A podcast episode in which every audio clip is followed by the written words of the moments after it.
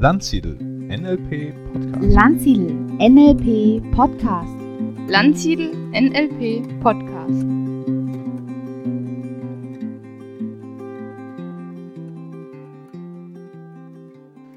Herzlich willkommen, liebe Hörerinnen und Hörer, zum Landsiedel NLP Podcast. Heute beschäftigen wir uns mit einem Randthema im NLP, mit den Augenzugangshinweisen. Es ist vielleicht nur ein kleiner Grad an Wahrnehmungsschärfe, die du benötigst, um ein wenig mehr Informationen von deinem Gegenüber zu erhalten. Und dieses bisschen kann den entscheidenden Unterschied ausmachen. Aber höre selbst. Stefan erzählt in einem Ausschnitt der Practitioner-Ausbildung über die Augenzugangshinweise. Viel Spaß beim Hören. Dann, einen Themenbereich haben wir heute noch, ein Kapitelchen. Ähm, würde das gerne mit einem kleinen Experiment machen und bräuchte dazu so fünf Freiwillige, die jetzt eine kurze Pause brauchen. Wer würde jetzt, okay, hier sind gleich schon die ersten vier. Martin fünf. Okay, dann möchte ich euch bitten, mal äh, einfach ein bisschen nach vorne zu gehen, weil ich die anderen kurz instruieren werde. Und dann holen wir euch einzeln dann rein.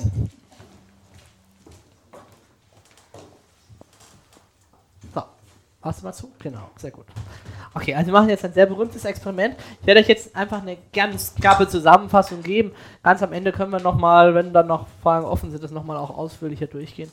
Und zwar gibt es im NLP ein Modell, das sich mit den Augenbewegungen beschäftigt, das sogenannten Augenzugangshinweise, AZH, Augenzuganghinweise. Und dieses Modell besagt, dass wenn jemand in eine bestimmte Richtung schaut, leichter einen Zugang hat zu einer bestimmten Art von Information. Und zwar ist das, wenn jemand nach oben schaut, hat er leichter einen visuellen Zugang. Deswegen kann man es auch oft beobachten, dass Menschen also nach oben gucken. Das wäre ein leichterer visueller Zugang. Auf gleicher Augenhöhe, also so quasi links und rechts, würden wir auditiv sprechen und unten gibt es eine Unterteilung auf der einen Seite nach unten, also das ist jetzt immer die Draufsicht, ne? diese Person, die ihr gerade anguckt, guckt dahin. Äh, auf der einen Seite unten wäre das Gefühl, Zugang zu Emotionen, zu Gefühlen, wie fühlt sich was an, spürt sich was an, eher nach unten oder eher jetzt sogar hier in diese Richtung nach unten. Und auf der anderen Seite, AD steht für auditiv innerer Dialog. Das ist so, wenn jemand versucht, etwas zu formulieren. Wie sage ich es ihm am besten? Das reimt sich auf das und das. Ne? Also dieses innere auditive Dialog zu gehen. So, hier gibt es noch eine Unterscheidung. Das hier drüben ist das K und das hier ist das E. Das K steht für konstruiert. Also in diesem Fall visuell konstruiert. Visuell konstruiert meint, ihr habt es noch nie zuvor gesehen, aber ihr stellt es euch gerade vor. Ihr konstruiert es im Geiste. Also zum Beispiel, wie würde eine Kuh mit sechs Beinen aussehen? Haben die meisten wahrscheinlich noch nie gesehen, wäre eine Fantasie gefragt, Vorstellung, wie sieht diese Kuh aus. Auf der anderen Seite, das erinnert etwas, was man schon kennt aus der Vergangenheit, wo man sich fragt, naja, zum Beispiel, wie sah dein erstes Auto aus? Oder beschreibe deinen ersten Freund oder deine erste Freundin, wie haben die ausgesehen? Ne, um diese visuelle Erinnerung abzurufen, würde man sich leichter tun, wenn man in diese Richtung nach oben schaut. Das gleiche hier auch im auditiven Bereich, auditiv konstruiert, wäre etwas, was man noch nie gehört hat. Und auditiv erinnert wäre etwas, erinnere dich mal an den Klang von der Stimme von deiner Mutter oder was weiß ich. Ne? So, das ist erstmal die Theorie. Also die Theorie sagt, wenn jemand dahin guckt, dann hat er leichter Zugang zu dieser Erfahrung. Wir werden jetzt ein Experiment machen, was nicht ganz exakt ist im Überprüfen dieser Hypothese, was aber oft äh, Gegenstand von wissenschaftlichen Untersuchungen waren, äh, wo man es ein bisschen sieht, aber halt auch nicht hundertprozentig. Wir werden nämlich jetzt ähm, den, äh, jemand die Leute nach vorne bitten, unter einem Vorwand, hier auf den Stuhl, werden sie beobachten, während wir ihnen Fragen stellen. Und unsere Absicht ist, zu versuchen, mit diesen Fragen sie in eines dieser Systeme hineinzuschicken. Ne? Das kann man leider nicht garantieren, weil wenn ihr eine Frage stellt, kann es auch sein, dass der was anderes erstmal macht mit der Frage. Ne? Also das heißt, ihr fragt jemand, Äh, erinnere dich doch mal bitte, wie deine Mutter ausgesehen hat, visuell erinnert. Tatsächlich denkt ihr aber erstmal, meine Mutter, meine Mutter, meine Mutter, äh, ne? ne? Deswegen ist diese Übung nicht exakt. Aber wie auch immer, ich glaube, man kann sich darüber äh, das, das, das ganz gut einprägen und sich erinnern, einfach indem wir mal diese Forschung, diese Doktorarbeiten, die darüber geführt worden, geführt worden sind, versuchen nachzuvollziehen und später mal überlegen, was haben wir eigentlich tatsächlich beobachtet, was ist da passiert. Ja? Ist es dafür erforderlich, dass beide Augen gesund sind? Wenn er wäre ein Einäugiger, würde das mit dem genauso funktionieren? Weiß ich nicht, musst du ausprobieren.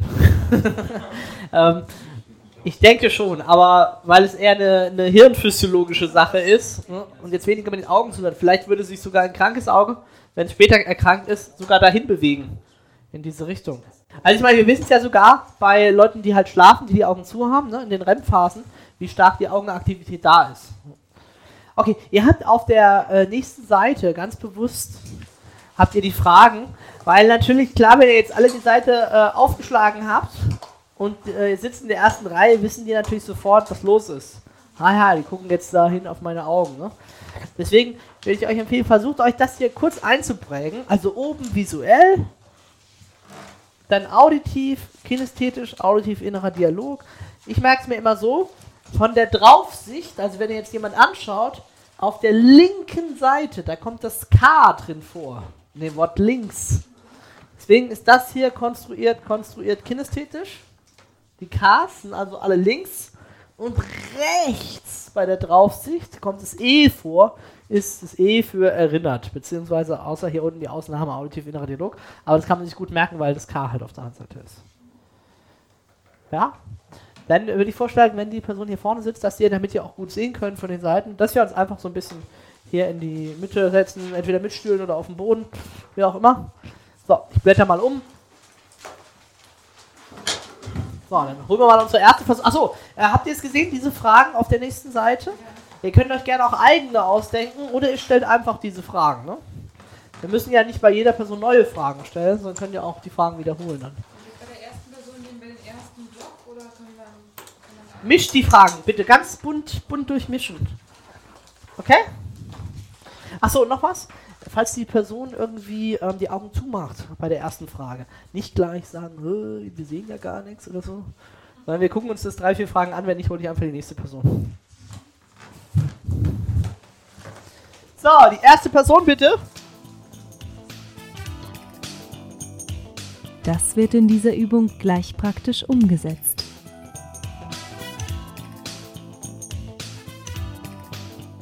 So, wie wir das jetzt gerade getestet haben in diesem Experiment, so wurde das in verschiedenen Doktor- und Diplomarbeiten getestet, mit dem Ergebnis, dass man gefunden hat, irgendwie ist da was, die Augen bewegen sich, aber es ist nicht auf dem Signifikanzniveau von 1% immer genau richtig.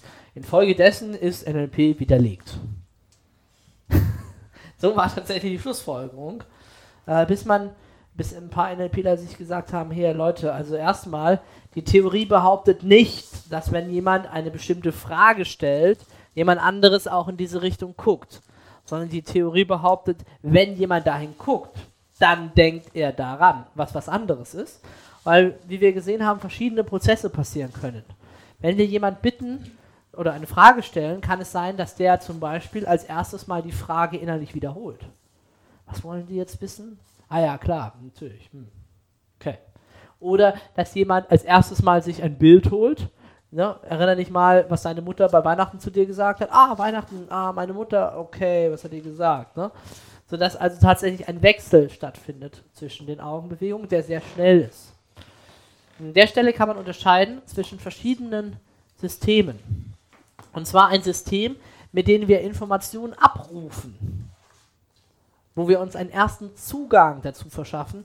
Das nennen wir das sogenannte Lead-System. Und das ist sehr oft das Visuelle.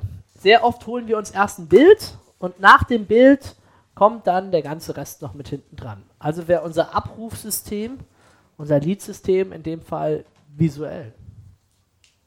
Es gibt noch ein anderes System, nämlich das sogenannte Referenzsystem ist ein System, mit dem wir etwas auf seine Richtigkeit hin überprüfen. Indem wir schauen, stimmt diese Information, ist die richtig?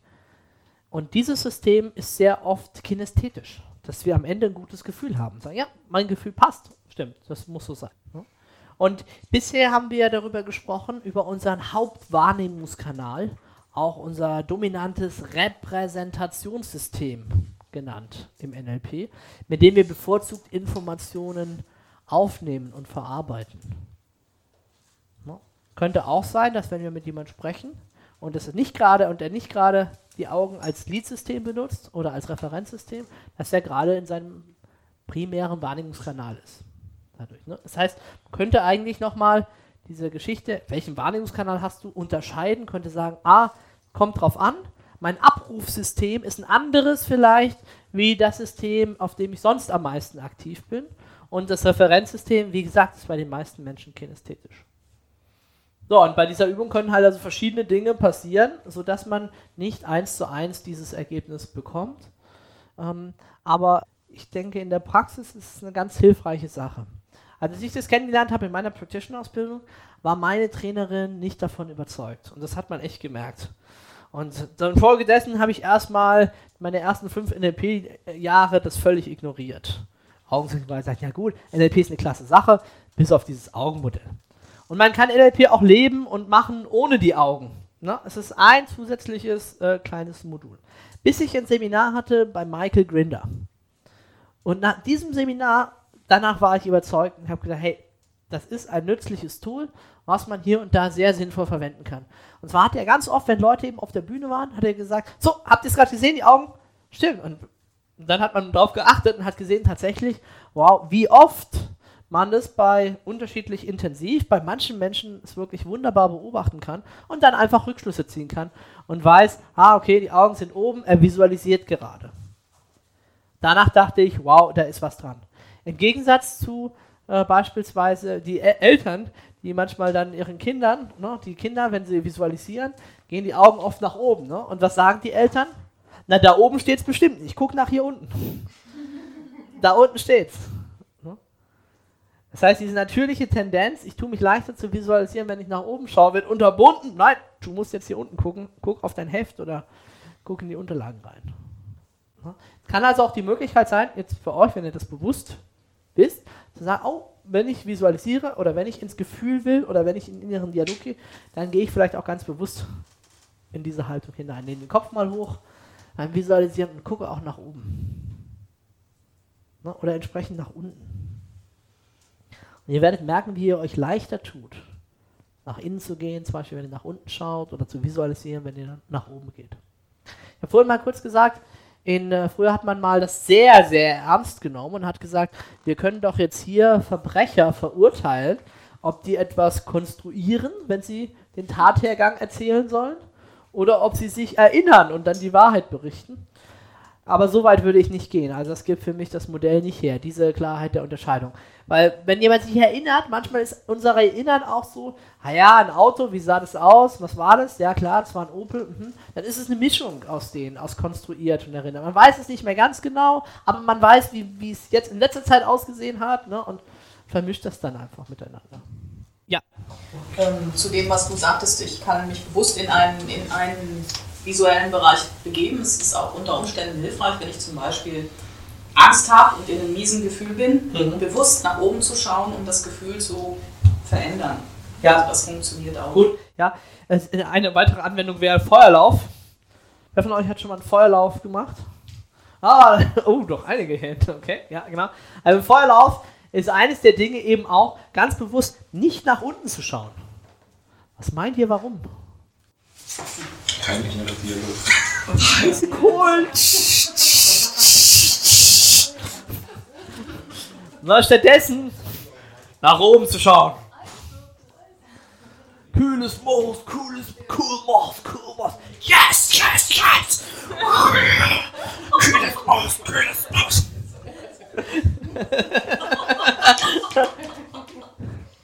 Können wir morgen mal machen, wenn ihr wollt. Machen wir, machen wir einen Trockenfeuerlauf hier. Okay, aber by the way, hier ist eben auch wichtig mit Augenbewegungen.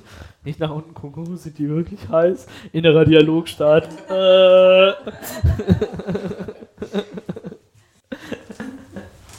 Ja, so ein Hochsalatist schaut sich ja auch nicht immer nur nach unten. ja. Ähm, wer von euch hat schon mal was von EMDR gehört? EMDR, Traumabewältigungsmethode, funktioniert auch ganz stark über die Augen und dort werden sehr stark die Augen geleadet über die Bewegung, über die Armbewegung und derjenige wird angehalten, eben dieser Bewegung zu folgen und wird dabei durch die entsprechende Augenbewegung geführt und man stellt fest, dass das eine Methode ist, um ein Trauma aufzulösen. Ne? Also, wenn man das muss man echt mal sehen, mal erleben, wie die das machen. Zack, zack, zack, zack, zack. Ne? Ein paar Sitzungen. Gibt es einen speziellen Ablauf dafür. Und die lösen Traumata damit auf, weil du einfach diese inneren Traumablockaden nicht aufrechterhalten kannst, während deine Augen diese Bewegung machen. Es gibt ein NLP-Modell, das habe ich normal nicht nur im Standardrepertoire drin, das heißt äh, Eye Movement Integrator. Also Eye Movement, Augenbewegung, Integration. Und dort wird man eben angehalten, eben an etwas Bestimmtes zu denken und dabei dann in verschiedene Richtungen zu schauen.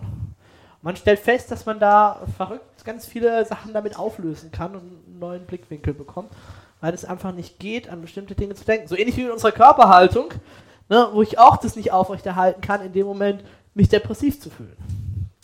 Okay, aber etwas, was ihr eben jetzt hier gerade bei den Wahrnehmungskanälen, wenn ihr auf die Sprache achtet, wenn ihr auf die Sprechgeschwindigkeit achtet, wenn ihr auf das Verhalten achtet, wäre das eine weitere Möglichkeit, äh, Rückschlüsse zu ziehen, woran jemand gerade denkt, wenn ihr auf die Augenbewegungen achtet. Also wie gesagt, für mich ist eher so das Modell, wenn ich mit jemandem arbeite und ich sehe, oh, da sind gerade interessante Augenbewegungen, dass ich dann für mich die Hypothese habe, ah, okay, alles klar, der ist gerade kräftig am Visualisieren. Und manchmal ist es so, dass wenn ich dann Leuten direkt danach sage, äh, ich finde es toll, wie intensiv sie sich das vorgestellt haben, dass die einen angucken, hey, wo weißt du, das stimmt. Ich habe gerade äh, wie wild visualisiert. Und dann ist das sehr stark Rapport wieder verstärkend, wenn ihr dem berichten könnt, was gerade in seinem inneren Erleben vor sich geht. Ne? Dann habt ihr gleich wieder ein bisschen mehr, oh, okay, der, der weiß, was in mir passiert. Uh.